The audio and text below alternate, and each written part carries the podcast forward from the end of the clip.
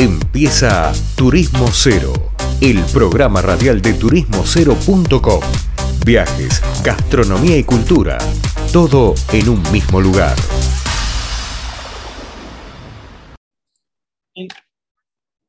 Bien, estamos acá en un nuevo bloque de Turismo Cero Radio, ahora con una entrevista con una amiga de la casa que ya nos acompaña desde los primeros programas de, este ciclo. Y se trata de una amiga, Guadalupe Pasos, que es una persona que sabe mucho del mundo del vino. Hola Guadalupe, ¿cómo te va? ¿Cómo estás, León? ¿Todo bien? Todo bien, señorita, ¿usted? Bien, un gusto saludarte, ya este, preparando el brindis de fin de año. Exactamente, el brindis de fin de año, y yo me acordaba que el año pasado habíamos hecho algunas notas sobre las tendencias de, los nuevos vinos, los nuevos tragos, y hablábamos de una cosa a la otra. Pero me interesó llamarte para ver un cierre del año desde lo gastronómico vitivinícola, que vos cuentes un poco, ahora que estamos por diciembre, qué cosas nuevas viste este año, por ejemplo, qué, tendencias hay, hacia dónde va el mundo del vino, bueno, claramente volver los eventos en fin, te dejo un poco el pie a vos. Bueno, un poco de todo, la verdad. Todo lo que dijiste, eh, volvieron los eventos, hay eh, eventos de vino por todos lados, ferias. Hablábamos un poco fuera del aire sobre el distrito del vino de Devoto, que justamente ahora eh, el 11 hay, hay una vinoteca muy grande, un evento gratuito con más de 30 bodegas, una locura. volvió la Feria de los Vinos Orgánicos, que es ahora el 17. Eh, volvimos con el vino Celebra, que ya lo habíamos hablado. Digo, hay de todo. De acá al 24 de diciembre, todos los que quieran ir a un evento de vino eh, pueden ir, pero de sobra. Hay una, mm, un Instagram muy lindo que se llama Cartelera de Vinos, donde los chicos eh, publican sobre todos estos eventos que hay constantemente. Así que bueno, si, si tienen ganas de ver, no, no, trabajo con ellos ni nada, pero me parece que es eh, algo muy lindo que es lo que hacen eh, dentro de lo que es el mundo del vino, ¿no? Este, por ejemplo, hoy Jorge Rubio tiene la bodega, tiene un evento en el pasaje Barolo. Digo, tenemos eh, exceso de eventos para mi gusto. Bien por un lado, pero bueno, excesivo por otro. Pero bueno, hay que trabajar. Después. Pero para, para, te, te hago un parate ahí de todas formas, también tiene que ver con el momento que a mí me da la sensación que después de estar encerrados, como que queremos salir más de lo que hacíamos, de lo que salíamos antes, ¿no? Y por ahí eso hace que haya mucha oferta y también toda esa oferta con gente, ¿no? Con gente por todos lados. Hay oferta, hay demanda, eh, y las bodegas y los, la gente que, vive de organizar eventos, sobre todo, eh, bueno, también eh, habían quedado muy parados. a las bodegas los eventos les sirven para promocionar sus vinos este, está claro, porque hay degustaciones y demás, y la gente que organiza eventos necesitaba trabajar. Digo, hay, hay un poco de los dos lados, ¿viste? Pero bueno, eh, siento que hay como una superposición de eventos. No me estoy quejando porque soy una de esas personas que laburo haciendo eventos y la verdad que me ha ido muy bien. Este, agradezco mucho a la gente que se ha acercado y demás, pero sí eh, hay una superposición muy grande de eventos, una oferta eh, bastante grande, para decirlo de alguna manera. Está bien, pero bueno, una de las cosas que cambió la pandemia fue la forma en que se consumía alcohol, digamos, particularmente el vino, la venta online y el e-commerce de, vinos y bebidas cambió mucho. ¿Este año esa línea continúa o más o menos?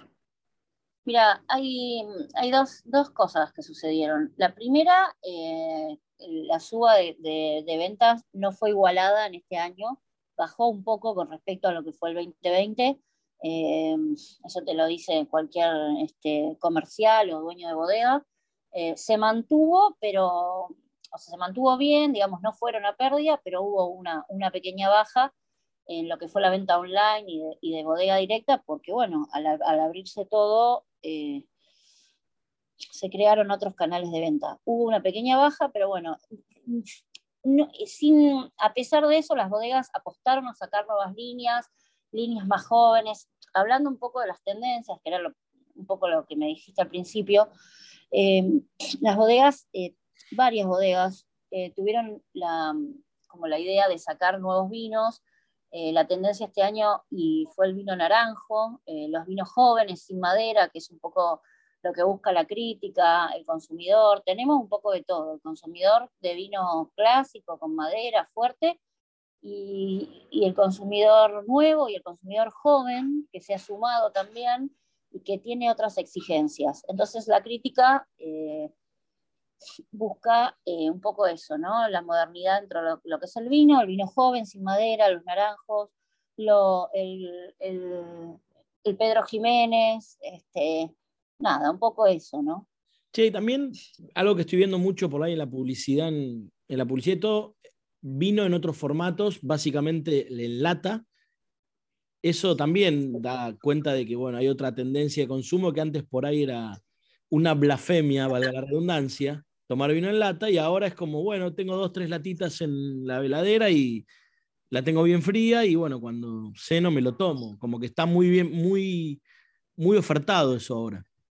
Mira, ahí va a ir hacia lo de los nuevos formatos y por qué. Voy a contar una incidencia del sector, que no es una incidencia en realidad, salió en todos los diarios y demás, pero lo del vino en lata fue un boom el año pasado, si bien continúa y hay un vino en lata que se llama Blasfemia, estuviste muy bien ahí. Eh, a mí particularmente no me gusta tanto, el vino en lata lo que logra es... Eh, una mayor maceración carbónica, eh, no me voy a poner técnica, pero a mí, a mí en particular, si me tomo un vino en lata, me gusta más eh, el vino en lata espumante. Lo que sí creció en tendencia este 2021, más que el vino en lata, fue el formato bagging box. ¿Qué es el bagging box? El vino en cartón, pero no el vino en cartón tipo lubita, que también hubo una polémica con eso, pero sino que es, son, equivale a cuatro botellas de vino dentro de una caja de cartón, con manija, pintoresca, linda, que viene con una canillita y una bolsa con el vino adentro, cerrado al vacío, ¿sí? Em, y vos luego de abierto lo puedes mantener eh, más o menos un mes, un mes y medio. Eh, y esto viene bien porque, ¿qué pasó? Hay una falta de bodegas. Hay dos fábricas de, bodegas, de botellas. Hay dos fábricas de botellas eh, en Mendoza, eh, una es Catorini y la otra, bueno, nunca me acuerdo, pero son del mismo dueño. Y una de ellas se incendió, hay una falta de, botella, de, botellas, sí. Entonces lo que hicieron las bodegas fue apelar al, al, bagging box. Bodegas como... Pero no se ve, eh, perdóname, no se ve tanto, en la, o sea, en el común del consumo. lo vas a empezar a ver ahora. Lo vas a empezar a ver ahora. las bodegas este, que son las que marcan tendencia, tipo Catena Zapata, ya sacó su bagging box. Bueno, Jorge Rubio viene con su bagging box Finca Gabriel. Eh, y varias bodegas más que decís, qué raro. Bueno, pues bien, vienen con esta, eh, es una tendencia importante. Eh, también Zucardi, nada, Zucardi también sacó, bueno, Trapiche, eh, digo, te estoy hablando, viste, de Dada, Dilema, te estoy hablando de, bodegas este, importantes. Y Zucardi también lo que hizo fue sacar un bag box de aceite de oliva. Eh, guardemos este programa, hablemos en unos meses y te digo que es la tendencia de lo que se viene. No, no, eh, lo de, las bodegas, las botellas, el faltante de botellas es un tema que por ahí no sale mucho en las noticias. recientemente, de hecho, el, gobierno nacional le dio un crédito a Vidrios de La Rioja, que es una pequeña fábrica de botellas. Lamentablemente es prácticamente un monopolio el rubro y no hay botellas en este mismo instante.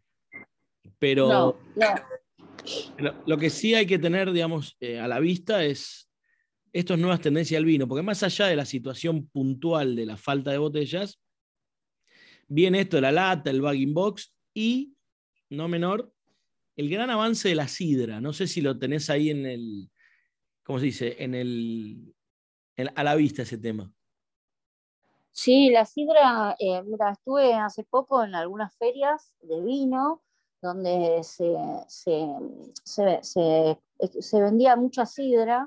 Eh, a una, un, un, chico de postales de Río Negro, una sidra de manzana, de pera, muy interesante. Después la 1888 también está full. Eh, sí, veo, veo lo de la sidra como un crecimiento, con un crecimiento importante, la verdad. Sí, yo no soy consumidor asidua de sidra, pero lo veo, lo veo. No, no, yo, a ver, no, tampoco soy un gran consumidor de vino, pero veo que la sidra, en ese nuevo formato de lata, primero que tiene mucha más onda, es mucho más glamoroso, pero te permite eh, tomarte una sidra al mediodía, porque lo fresco que tiene y la baja graduación alcohólica hace lo hace perfecto para almorzar. Vas a un kiosco y te podés tranquilamente comprar una sidra, cosa que antes no podías. Entonces, yo creo que va a ocupar un lugar en el relanzamiento, aparte se pone de moda, todas las bodegas empiezan a ofrecer el producto, a hacer publicidad del producto y termina habiendo mayor cantidad de consumo por ahí, por, por marketing e instalación de marca, pero no deja de ser un producto muy agradable, no es que te digo, mira, es el whisky o el gin, que son bebidas más pesadas. Son muy frescas, la sidra de pera es prácticamente un jugo. Sí, la verdad que es un jugo, acá en mi casa gusta bastante, no a mí en particular, pero no porque sea fea, ¿eh? soy como, no me gusta la sidra, no, está bien, pero, pero, pero de tomar fría con hielo va bárbaro, la verdad. Sí, ni hablar del clericó, obviamente, todo eso, ¿no? Sí. Y por supuesto la vuelta a los eventos y a los bares que están todos llenos. Veremos durante el verano qué sigue pasando con esto, ¿no? Esperemos que sigamos abiertos, que siga todo bien. La verdad que los gastronómicos sufrieron mucho, este, se han podido recuperar de a poco.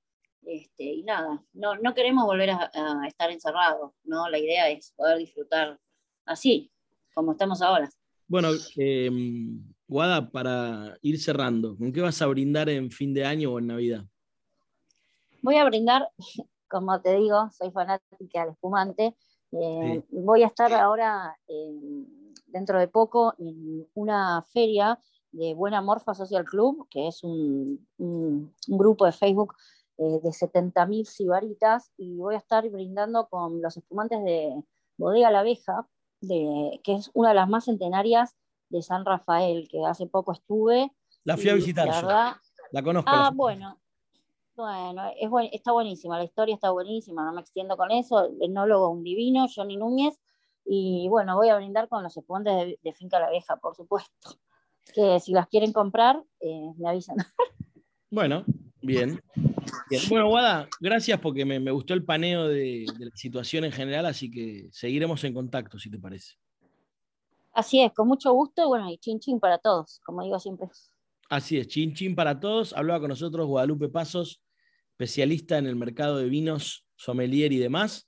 Así que, bueno, vamos una tanda y volvemos con más Turismo Cero Radio. Esto fue turismocero.com en radio. El punto de tu partida de tus viajes.